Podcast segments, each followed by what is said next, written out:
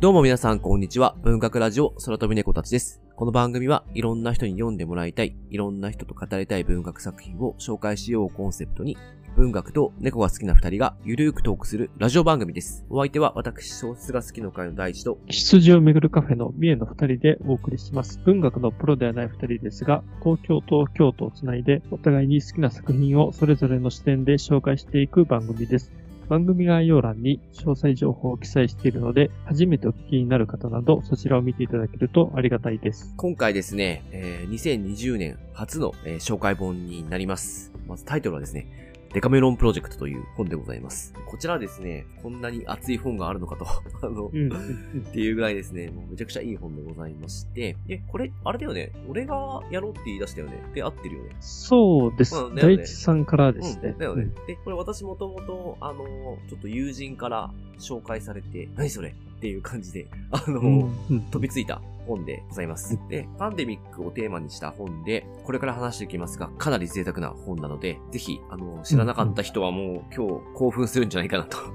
あの、思っております。はい。うんでは、えー今回紹介するのが、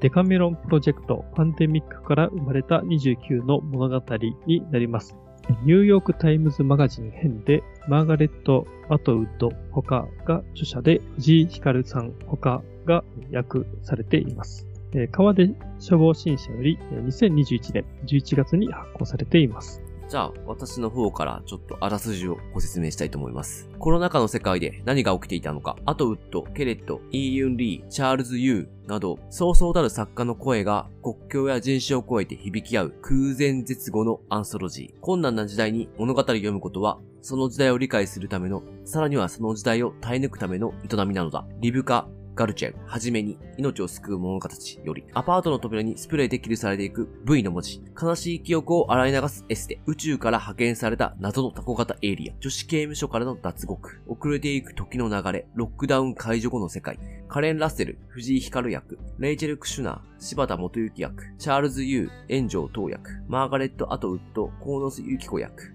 ウゾディ、ウゾディンマ・イウェアラ、ちょっとこれ言いにくいですね。えー久保田望役など、フェスとかで紡がれた名作、デカメロンに習い、様々な言語、人種、ジャンルからなる世界の作家が書き下ろした、コロナ禍の今を生きるための物語となっております。ちょっと、あの、ざっとあらすじを読み上げさせていただいたんですが、要はこれですね、コロナになって、作家たちが書いた短い作品が29収められているというアンソロジーになっております。で、えー、これ、アメリカで2020年7月に発表されました。で、2020年11月には書籍化されており、なので、割とその、本当コロナになった直後ですね、のことが、に、時期に、えー、作家たちが書いた作品たちとなっております。この先の見えないコロナ禍っていうのが、あの、ちょっとえ、の時の感情みたいのがですね、描かれているのかなと思っております。イタリアのもう作家、もう、ね、何世紀も昔のもうジョバンニ・ボッカッチョが書いたデカメロンに着想を得ている、えーまあ、プロジェクトになりまして、まあ、デカメロンは1348年に大流行したペストから逃れるためにフィレンチェ郊外に引きこもった男3人、女 7, 7人の10人が退屈しのぎの話をするという、えーそういう趣向なんですけども、まあ、10人が10話ずつ語り全100話からなる。えーまあ、それが、まあ、14世紀に書かれたとっています。まあ、その現代版デカメロンというか、まあ、コロナ版デカメロンというのがこのプロジェクトですね。うん。まあ、あそうですね。デカメロンは一人の作家が書いてっていうわけだけど、今回はもういろんな作家をこう集めたっていう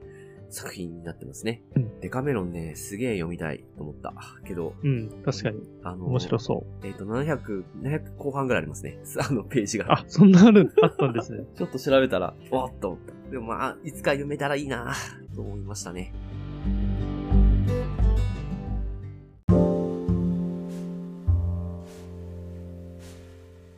じゃあ、そんなデカメロンプロジェクトなんですけど、これからちょっとですね、具体的にいろいろ紹介していきたいと思います。まず、お伝えしたいのが、この本のですね、魅力でございますね。で、えっ、と、大きく、あの、ま、まず二つあると思っていて、一つは、これがやっぱりコロナ禍の物語であるということ。あの、ロックダウン中に書かれている作品が多く、えっ、とですね、この先の見えないなんていうか、この暗さのような、どうしようもない感じっていうのが、もうこの短編のどれからもですね、結構ひしひしと伝わってきます。で、その部分が、本当味わえるのが本当に面白くて、個人的には本当最初に緊急事態宣言に入った2020年の5月ぐらい、4、5月ぐらいのことをちょっと思い出しましたね。まあ、それは確かに同じくですね。うん、やっぱり、ね、これ、あの、発売されたのが2020年なんで発表されたのが。うんうん。まあ、そこはすごく思い出しましたね。うん、やっぱりこう、もう我々もあの時から1年以上経っちゃってると思うので、なんかその時の感覚って忘れてしまっていたりとか慣れてしまったりすると思うんですけれども、やっぱこう、この時に書かれたこういう文学作品っていうのを読むと、なんかすごく気持ちがこう、あの、あの時はそうか、こういう不安を感じていたな、みたいのが蘇ってくるんで、やっぱ文学ってこういうところに、あの、力があるんだなっていうのも、ちょっと改めて感じた、うん、うん、あの作品でもありますね。結構、このね、デカメロンプロジェクトの作品のついては、なんか、役者後書きで藤井光さんもいろいろ述べてるんですけども、うん、まあその中で一つ、すごく言い表しているなと思った一文があって、なんかそれが、あの、本書に収められている作品の多くには、あっという間に一変してしまった日常をどう生きるべきかという問いが共有されている、家族や恋人たちの関係にいきなり入り込んできた隔たりや喪失を前にした戸惑いという主題、死の気配とともに生きる日常の重苦しさや、それが現実と幻想の境目すら曖昧にするといった描写は、ロックダウンや外出自粛を経験した読者たちの抱えた感覚を鋭く言語化するものであるだろう。大地さんが言っていたみたいに、ちょっと忘れていたとか、うん、慣れたとか、そういうところからすごく目が覚めるような、うん、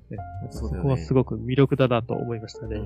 コロナが出始めた頃、俺確実に自分分の知り合い何人か死ぬんじゃねえかなって、本当に。あ、なんかあの、あまあそういう経験されてる方が聞かれてたらちょっと、あの、申し訳ないんですけど、まあ、こう、幸運にも私の周りにはコロナで亡くなった方っていうのはいなかったので、なんですけど、だいぶ不安でしたね。あの時。うん、まあ、自分も死ぬかもしれないしな、みたいな、なんか、そういうことあるのかな、みたいな、ちょっと結構感じてました あ。なんかその時の気持ちもなんとなく、うん、うん、蘇りして。ね、ね、本当うん、ね、やっぱり不安とか、ね、やっぱ僕もありましたし。うん。で、もう一点がですね、まあ、そうそうたる作家が寄稿しているので、まあ、29人のあの作家に加えてですね、それを訳してる方々も素晴らしくて、うん、藤井ひかりさん一人で訳してるわけじゃないので、もうみ、あの、うん、えっと、まあ、大体その、もう何人いるんだろう。結構その、アメリカの作家だけではなくて、うんうん。え、もう本当に、ね、なんかヨーロッパとか、あの、南米とか、あの、アフリカとかですね。もう本当に、もう書き手の幅もすごい広いので。ね。22、3人ぐらいいそうですね。うん。まあ、あの、かなりの人がこう関わって、あの、発刊されている小説なので、うん、えっ、と、作家に関して言うと、なんか、今まで読んだことあるすごい好きな作家もいれば、もういつか読もうと思っていた作家も私多くて、で、ああ、そうですね、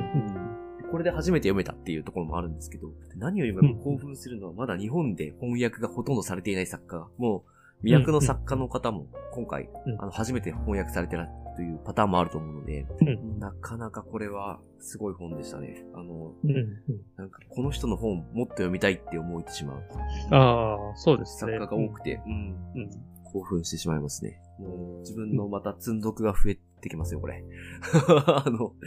読みたいって思う本がどんどん増えてしまう。うん。いやいや、確かに確かに。やっぱ翻訳家の方もね、あの、やっぱすごかったんで、こんな読み応えのある本ってなかなかないんじゃないかなと思ってます。具体的にちょっと本の内容に入っていきたいんですが、えっと、この本ですね、まず作品が29入ってるんですが、その前に序文が入ってます。で、ケイトリン・ローバーという方による序文が入ってるんですけど、まあ、これニューヨークタイムズマガジンの方だと思うんですが、この本が始まった経緯なんかが書かれています。で、結構、このですね、文学が持つ可能性とか、まあ、希望なんかが結構力強く、え、あの、書かれているので、まずこの序文読むだけでもですね、すごい面白くて、で、私印象的だったのはもう、あの、こういうことをちょっとやってみたいみたいな話をしたら、あの、数々の作家から、私だったらこういう話を書くみたいなのが次々来て、すぐすぐ決まっていったんだなっていうのがちょっとこの序文から感じるので、このさ、小説家たちの意識の高さみたいのがすごく感じられて、ちょっとなんか私はそれでもちょっと感動した、あの、序文からちょっと感動するっていう 序文だったんですごい良かったですね。本当なんか世界中の作家がね、本当一丸になってるような。うん、なんかね。僕が印象残ったのは、ね、この序文のちょっと最後の方で書かれている、一一文で、あの、最良の文学作品とは読み手を遠くに連れて行くだけでなく、自分たちがどこにいるのかをはっきりと理解させてくれるものなのだ、と改めて実感させられたという、ね、言葉で、ね、なんかその、ね、よく、なんか文学作品って遠くに連れて行ってくれるとかですね、そういうのを言ってますけど、でもね、そう、それだけではないっていうのを感じさせてくれる、まあそういう小説でし短編集でしたし、うん、それがね、序文に書かれていて、うん、なんかまさにその通りだなと思いましたね。その後続く、リュウガ・ガルチェンの初めにという、もう、あ、まあ、このデカメのプロジェクトのことをちょっとこう、えっ、ー、と、最初の、まあ、序文とは違う形で触れてるんですけど、ここもね、ほんと面白くて、なんか14ページの最後に、コーナーな時代に物語を読むことは、その時代を理解するために、さらにはその時代を耐え抜くための営みなのだとあって、これは非常にすごくいい言葉で、でこれ、うんうん、で、私、うん。この最後の締めのこともすごく好きで、うん、メメントモリ、死ぬ身であることを忘れるなは、それは忘れがちな平穏の時代の必須のメッセージである。で、このやっぱコロナ禍においてっていうことだと思うんですけど、メメントウィーウェで生きなければならないことを忘れるなというのが、このデカメロンのメッセージなのだって書いてあって、うんうん、このやっぱり脅かされてない時には死ぬことを忘れないでくれっていうことがメッセージになるけれども、この命が脅かされるような、このコロナ禍では生き抜くことを忘れるなっていうメッセージが必要になるっていうのがね、結構ちょっと感動しましたね。そうですね。序文と始めにがすでにいいっていう。そうですね。なんか名言が詰まってましたよ。気になる方は、まずここからちょっと読んでみて、読むか読まないか、買うか買わないか決めてもいいかなと思います。うん、じゃあ、ちょっと行きましょうか、作品に。うん、でも、これ20、ううん。9個あるんで、もう一番良かったやつを、もう最初に出しちゃいますか。そうですね、うん、ちょっと一番早速発表しましょうか。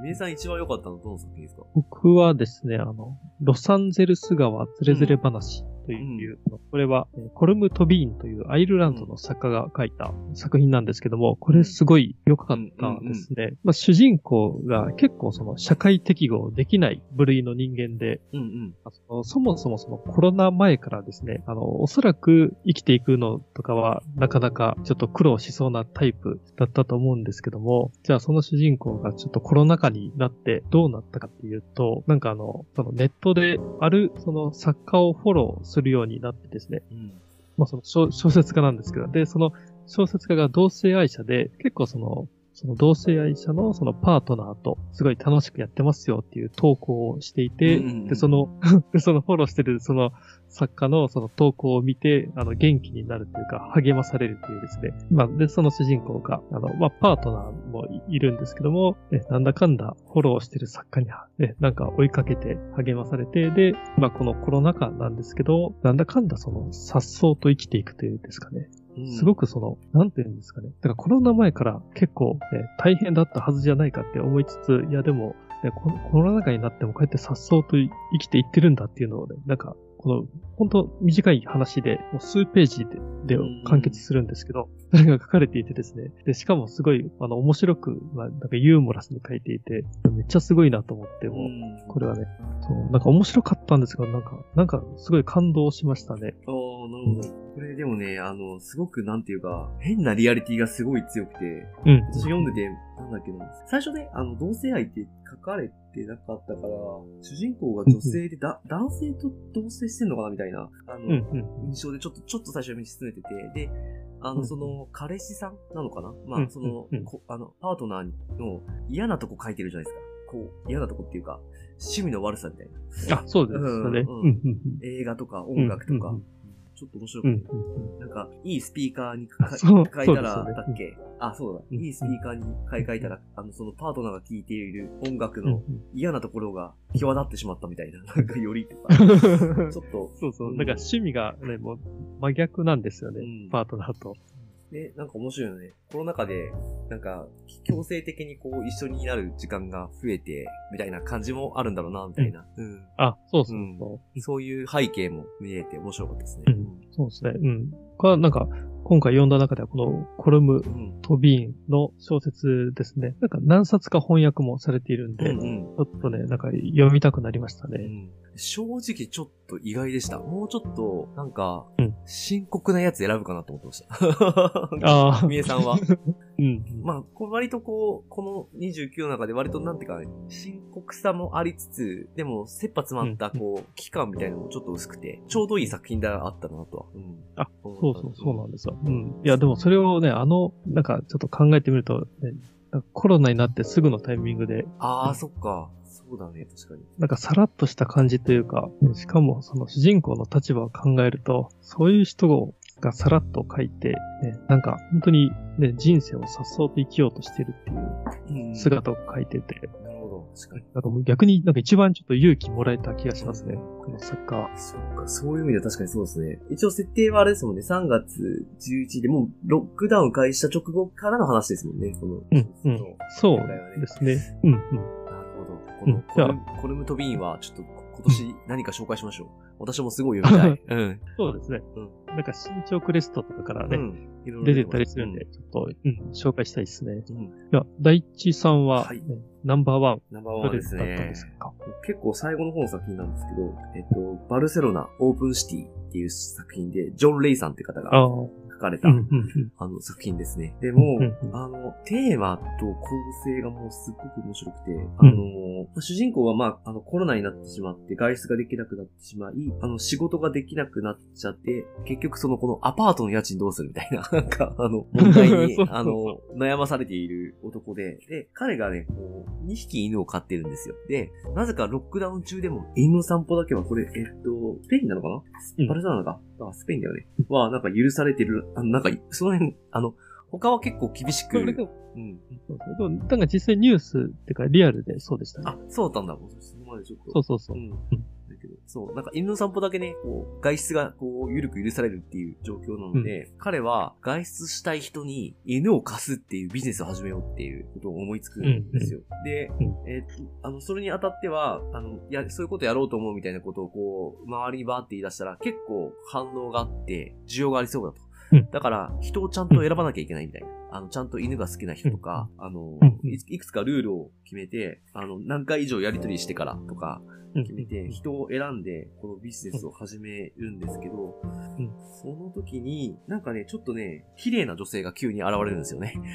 そううんね、あの、うんで そういうことですよね。で、この主人公は、あの、それまで決めてたルールがいくつかあって、それをずっと守って、こう、犬を貸して散歩させるって人を選んできたのに、もうこの人だけは、その、あ、でもなかなかなんかちょっとあっちが結構、なんていうか、上手というか、自分、なんかこう、主人公側からするとその綺麗な女性の方が、なんていうかな、強く見えちゃって、従ってしまうっていうか、そんな感じになってしまって、自分が決めたルールを守らず、貸し出しすることを決め、貸し出しみたいな。で、結果ちょっとこのこと関係ができてきちゃって、みたいな話になってくるんですけど、で、ロックダウン中、こう一緒に住むようになり、このビジネスを一緒にやるっていう、あの、パートになるんだけど、でも詳しい出場を知らないんですよね。で、話は進んでいって、ロックダウンが解除されたら、まあその子も去っていってしまったとっていうのが結構大筋で、です。で、これね、あのもうね、最後のね、2ページのところでね、もう、だいぶこの小説に持ってかれたんですけど、この話、一人称だったんだっていうのがね、ちょっと、あの、わかる瞬間が来るんですよ。で、あーってなって、ちょっとそういう仕掛けとかもあって、で、最後、この犬を貸した男は、もう一回ロックダウンしないかなとか思ったりもする。であれとかもうんうん。すごい面白くて、笑える作品でしたよね、これは。うん、笑えるけど、この笑いがなんていうかな、単純な、あの、うん。えっ、と、面白いじゃなくて、結構皮肉がこもってるあ、そうそう。ね。やつで、うん、結構ね、切ないところもあるし、ううん。あえっ、とね、まあ、みえさんと一緒で重さがあんまりなかった気もするんだけど、でもなんかすごいこのコロナの中のこの、なんか、なんだろうな、出会いと別れみたいなのがちょっと描かれていて、すごい面白かった。僕はね、なんか結構面白いポイントいっぱいあったんですけど、やっぱりこの最初の方で、この男がね、犬の散歩をうんうん。のビジネス、もういろんな人から問い合わせというか、あ犬貸してほしいって言うんですけど、だから結構しょうもない理由ばっかりでみんな、うん。うん。なんかそれで男がなかなか犬を貸さないんですよね。なんかね、まあ、まあ、あの、貸したりはするんですけど、しぶしぶ、やっぱお金稼がないといけない。でもなんか、ね、あの、犬の散歩、ね、なんか連れて行った、お坊さんとかかな？なんかい嫌というか、ね、貸したくないのにとか、いろんな気持ちがあると思うんで、そういうのとか面白かったですね。面白いですよね。あの、あい、あいつまた明日も来んのかなみたいな、なんか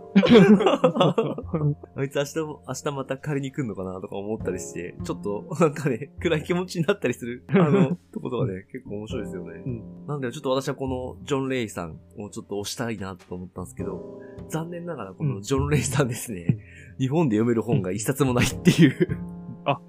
そうだったんだ。確か、ううんん。翻訳はされてなさそうですね。まだ若い人みたいですね。うん。うん。あ、でも、71年生まれか。うん。でも2001年にデビューしてるから、30の時あ、そう30の時にデビューして、ううんん。なるほど。2005年の時に最高の若手作家の一人と評価されたって、こう、作者紹介にありますね。で、うん。う。ん。全然翻訳されてないっぽいっす。ちょっうん。うん。そうですよね。うん。と読みたい。うん。確かに、なんか、すごい、なんかストーリーテイラーなうん。感じます気がする。うん。すごい期待してしまう。じゃあちょっとお互いの一番いったんで、うんああれですが。そうえーうん。ここからはちょっと、あれですかね、気になったまあ、作品を。ここからまた、うん、そうですね。他の作品に触れていこうと思います。うん。で、まず、ちょっと最初に触れたいのが、収録作の中に、えっと、大きな赤いスーツケースを持った女の子という、あの、レイチェル・クシュナーという人の作品があって、で、実は、これはあの、去年、あの、ラジオでも紹介してまして、あの、モンキーですね。あの、モンキーのここにいいものがあるという、それを特集した時の、あの、収録作の一つだったので、うん実はね、あの、過去に紹介済みで、まあ、なんでちょっと今回、この作品の内容には割愛するんですけども、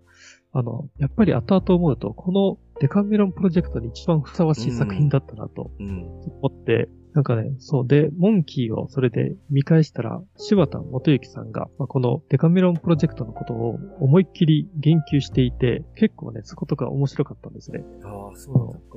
そう、ん去年モンキー読んでる時は、そうそう、うん全然ね、デデカメロプロジェクトって、柴田さんがちょっと触れてはいたんですが、全然そこに気づかなくて、ね今こうやって読み返すと、柴田さん。が、まあコロナ禍で出てきた作家の文章の大半が日記的だというのをちょっと言っていて、あ、なるほど。うん。まあ、そうそう。で、まあ、その中で、このデカミロンプロジェクトは、まあ、縛りがあるというか、もうちゃん。とその日記とかじゃなくて、小説を書きなさいという、なん。かそういうので、しっかりと企画されたプロジェクトで、これは面白いっていうので、あの、褒めていてですね。うん。なるほど。なん。かね、そ、その辺、そうそう、読むとなん。か、ちょっとお面白かったですね。この柴田さんの書いてるところが。そうか、超、やっぱりそういうとこもちゃんと研究されていたわけですね。全然気づけなかった。そう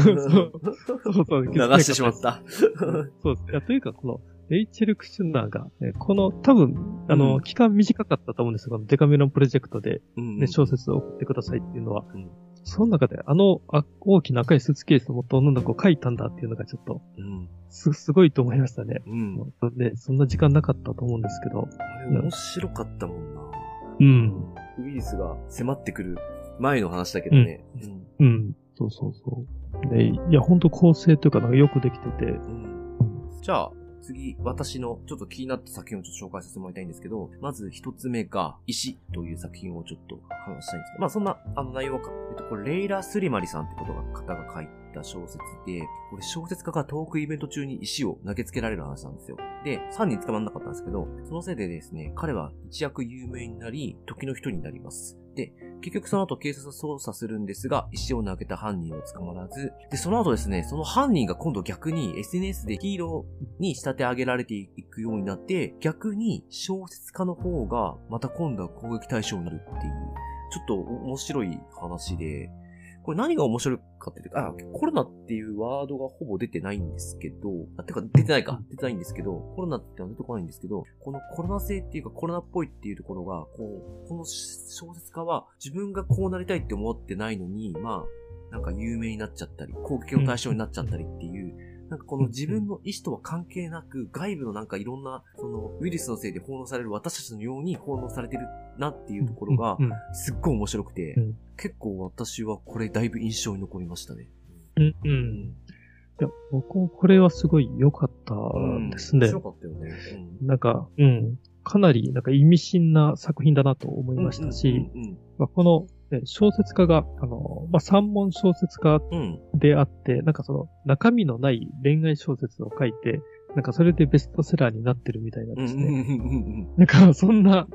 えっと、感じのうん。人で、あの、なんか分断からとかはもうね、全然注目されていないし、でも本は売れるし、というような、なんかそういう設定とかがまた面白かったですね。モロッコの作家みたいなんですけど、ちょっと他の作品もちょっと読んでみたいなと思いました。次が、ね、ちょっと二人もう同時になっちゃうんですけども、一つがあの、ビクター・ラバルという人の禁止感。で、もう一つがティア・オブレヒトの、えーモーニングサイト。うんこの二つですね。で、これ二人とも僕はちょっと作品読んだことがあって、ビクター・ラバルがあのブラック・トムのバラードという、あのもうかなり暗いもう幻想小説ですね。あの、ラブクラフトの、下敷きに書いたものを書いていて、でえっと、ティア・オブレヒトがあの、タイガーズ・ワイフといううん。ね作品を書いていて、で、この人は確かあの、セルビアの、ちょっと旧ユーゴスラビアのあちらの方からの、えっ、と、移民の人で、なんかその二人の、その、昔読んだことのある小説の特徴というのが今回の短編にも出ていて、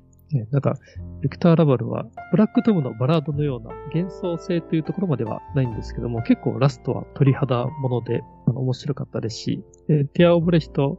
も、えっ、と、まあ、そのストーリー自体もう本当に面白いんですけども、やっぱりどこか単純な面白さというのだけじゃなくて、なんかどこかそのか悲しみがあると言いますか、その自分のルルーツというかですね、なんかそういったところに、というのがですね、あの感じ取れる、そういう雰囲気を持ってる短編で、なんかどちらも良かったですね。うん。そうですね。面白かったですよね。うん。騎士官は私結構一番最初、あ、ほう一番最初の話ですよね。あ結う構、なんか、割とコロナ、コロ、なんですか、本当コロナ禍の生活みたいなものが描かれてて、すごい貼りやすかったし。うん。うん。うん。ティア・オブレヒトのモーニングサイドは、あの、コロナでね、こう人がこう、なんていうか、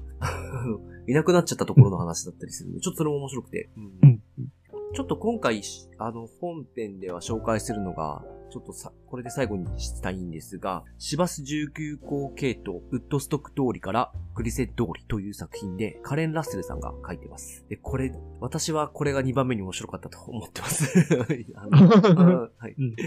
これ、えっと、バスと救急車両が正面衝突しそうになる話で、この時、運転手、えっと、バス側の運転手のバラリーは、時が止まったような感覚を味わいます。コロナでもバスは走っていて、乗客も少なっているが、まあ、利用者はいます。で、その中でなんかこの、緊急事態の中でも、あの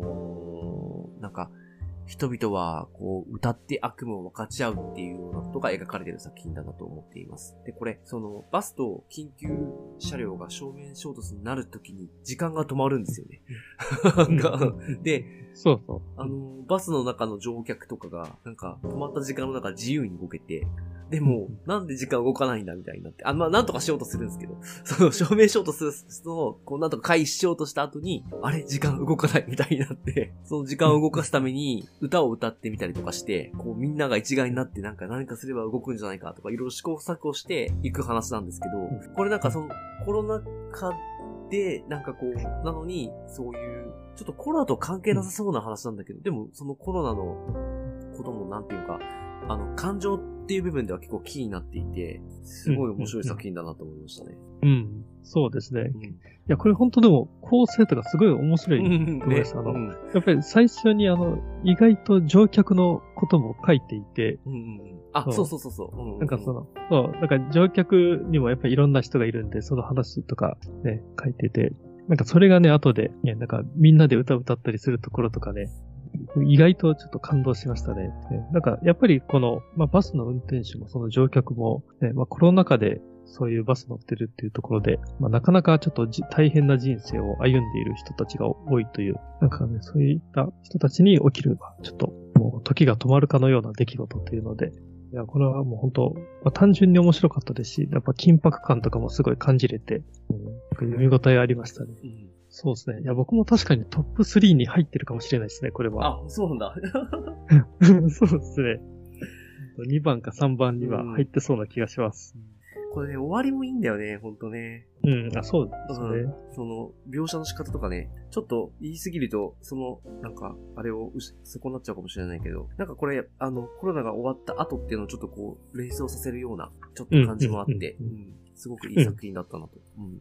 思いましたね。じゃあ、そんなところで作品紹介はうん。終わりにしまして、えっ、と、あのー本当有名なところで言うと、マーガレット・アトウッドさんが書いた、ちょっと SF っぽいおとぎ話、SF っぽいおとぎ話っていうか、まあちょっとタコエイリアンが出てくる SF 話があるんですけど、とか、うん、うん、うん。イーユンリーさんの、えっ、と、木蓮の木の下にはとかあって、印象的な作品が本当に多かった小説でございます。で、この後、ちょっと他5作軽く紹介しようと思っているのと、あと、ちょっとねですね、えっ、と、リンクするところで、私好きな画家で、大岩オスカールっていう、えっ、と、日系ブラジル人の作家で、今、マンハッタンに住んでらっしゃる方がいるんですけど、その大岩オスカールさんも、このコロナ禍をえっと、ドローイングシリーズっていう絵で描いてます。で、これがちょっとウェブで無料で公開してるので、ちょっとこの作品とリンクするところがあるので、URL 概要欄に貼っとくのでぜひ見ていただければなと思います。というところに留めておいて本編は追加で5作と、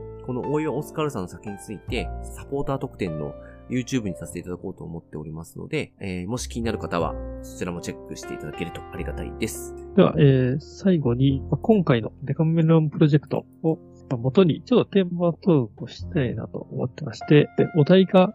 もしも自分たちにニューヨークタイムズマガジンから原稿依頼が来ていたら、どんな話を書いていたか、うんえーというですね、まあ、ありえない話なんですけど、まあ、もしも〇〇だったらといううん。愛知さんと考えてみたいなと思います。まあ、このプロジェクトが、えっ、と、2020年7月に確か発表されたので、まあ、実際原稿依頼っていつだろうまあ、2020年4月とか5月とか、まあ、そのあたりと仮定してですね、まあ、そういう前提であの考えてみたいなと思いまして、大地さんは、ね、なんかどんな話を、あー、そうですね。このデカメロプロジェクトに参加するってことですよね。そうそうそう、なん か30人目と31人目。だとしたら、そうだな。でもまあ、このデカメロンプロジェクトのテイストに合わせると、ちょっとこう、暗い話を書きたくなるんですけど、明るい話だと、やっぱりこの2020年5月からに、みえさんとちょっといろいろやり出して、ラジオを始めようとなったのは、これは明らかにコロナじゃなかったら、こうならなかった流れだと思うので、このラジオの、なんだろうな、ラジオのことを書いた自伝的ノンフィクション作品みたいなのを書いてみたいですね。結構明るく書きたい。あ、なるほど、なるほど。あの、いいです。コロナだけど、確かになんかそういう楽しいぜ、みたいな。そうそのオンラインでね、人と人が繋がるっていう話とか、そういうの面白いですよね。うん。あとはもう、思いっきり暗い話を書いてみたいですね。この、やっぱすごいうん自分の中でも焦りっていうか、不安みたいなのがすごくコロナになった瞬間お大きかったんで、そういうのが全部現実になるみたいな。なんか自分の周りでどんどん人が死んでいくとか、うん。あの、そういう、だった時のことを仮定してみて、どういう感情が生まれるだろうみたいなのは、ちょっとうん。書いてみたいなって思いますそうね。で、それがう、ん例えば、自分の生活とか感情にどういう影響を及ぼすのか、で、どういう部分を及ぼさないのかみたいなのを考えてみて、ちょっと作ってみたいなと思いますね。なんか、自分が知ってる人じゃなくて結構遠い人が死んだ時、あの、知らない、うんえっと、友人じゃないけど知人が死んだ時とか、ちょっとまた距離がある時ってどう思うんだろうとか、そういうのも考えてみながら、その感情っていうのをちょっと、なんか深掘って書いてみたいなってちょっと思いました。うん。ああ、なるほど。うんうんうん。そうですね。いや、そういうのは、すごく思います。う。うんん。ちょっと暗い話になるかもしれないなとうん。思って、だからこれはもう自分が抱えていたことでもあったんですけど、うん。なんかあの、3.11の震災の時ですね。あまあこの時に、まあ仕事とか、ちょっと、ね、なんか、まあ主に仕事なんですけど、その人生でちょっと疲れていてですね。で、なかなかその、ね、そういう状況で震災が起きて、まあ僕はその時京都にいたんですけど、うん。現実に向き合おうとしなかった自分がいたんですね。で、なんかそのモヤモヤっていうのが結構その後と残っていて、えまあそういう中で、えっ、と、今回、まあコロナ前で、その、まあ仕事であったり、趣味であったりで、まあその、まあ忙しいんですけど、それなりに楽しい日々を過ごせるように、えーなってきたというタイミングで、今度コロナに直面したとうん。いう、そういう話ですかね。そこに、まあ、現実にというか、ね、コロナに向き合うことができるのかどうなのかと。うん。なんかそんな、なんかそこで終わりそうな気がするんですけど、なんなかそんな話が、そんな話がね、ああ、なるほど。浮かびましたね。うん、そうですよね。我々は3.11っていうものも、から、まあいろんな流れもあって、コロナっていうところに来てるから、この流れはちょっと確かに、あの、他の国ではない感じですよね。うん。うん、うん、うん。今回、このテーマトークを考えてみて思ったのが、やっぱりちょっと日記的になってしまうなというのを思ったんですね。うんうんうん自分のね、あの、本当体験とかに結びつけて考えてしまうっていう。まあ、それがもちろんいいことだと思うんですけども、そういう意味では、この、それをね、自伝的要素のないフィクションに仕上げてしまう作家さんって、やっぱすごいなって、ちょっと思いましたね。うん。そうですね。うん。なんか自分というのを除外したら、なんか全然書けなさそうっていうのをすごく思いました。うん。そういう意味でやっぱり一線の作家たちですね。29名。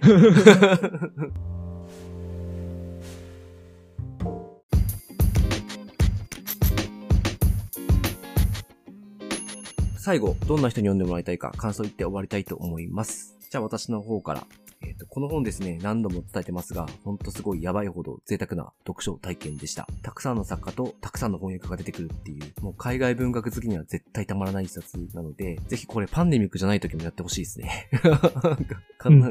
で、必ず翻訳してほしいなって思います。冒頭に伝えた通り、結構コロナが始まった時の自分たちがどんな気持ちでいたかっていうのを思い出せる作品になっているので、そしてですね、すごく感じたのは、なかなか言語化が難しい部分ってコロナであったなと思うんですよ。コロナになって、あの、出てきた感情の中では、なかなか言語が難しい部分っていうのはあったんじゃないかなって思うんですけれども、それがこの物語の形になるっていうことで、すごく補ってくれる部分っていうのがあるんだなと改めて思いました。うんだからこそ、その、こういう作品を読むとなんか先に進めるような気がしていて、やっぱり人類ってこうやってもしかして先に進んできたんじゃないかなとか、ちょっと思ってしまった作品でもあります。かなりおすすめなので、あの、ぜひ皆さん読んでいただけたらなと思います。うんうんうん僕は、まあ、このデカメロンプロジェクトが2020年のコロナになって、比較的すぐ企画が始まって、すぐ出版されたっていうのを知って、すごい感慨深かったです。なんかあの、思ったのが、これは文学についてというところかもしれないんですけど、あの、自分が知らないであったり、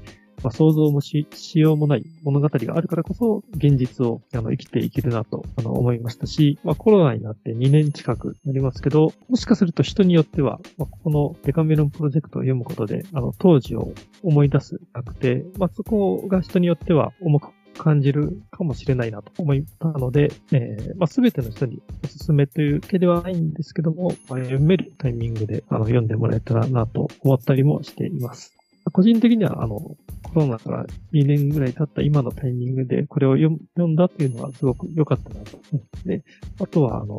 最初の方でも紹介したの、コルム・トビーンという作家がコロナになっても颯爽と生きる物語っていうのを書いていて本当に良かったので、なんかその作家の想像力というか、なんか文章の力というか、そういうのを改めてえー感じることができて、なんか本当に、うん、いや、作家はすごいなとうんうんうんうん。思いました。いや、あの、これをちょっと一冊目に紹介できてよかったと思ってます。じゃあ、ちょっと次回告して終わりましょうか。えっ、と、次回もですね、実はパンデミック文学をお届けします。えっ、と、最後のライオニという、えー韓国パンデミック SF 小説集をご紹介いたします。あ、文、文学という SF ですね。はいですね。はい。えっと、楽しみにしていただければなと思います。では番組の感想やリクエスト、またこのラジオを聞いて紹介された本を読みました、読み返しましたとございましたら、ハッシュタグ空飛び猫たちをつけて教えていただけると嬉しいです。えー、Twitter やインスタの DM や投稿などでお待ちしております。メッセージフォームも番組情報欄に載せておりますので、そちらからいただいても大丈夫です。積極的に拡散共有していただけると助かります。ではまた来週。ありがとうございました。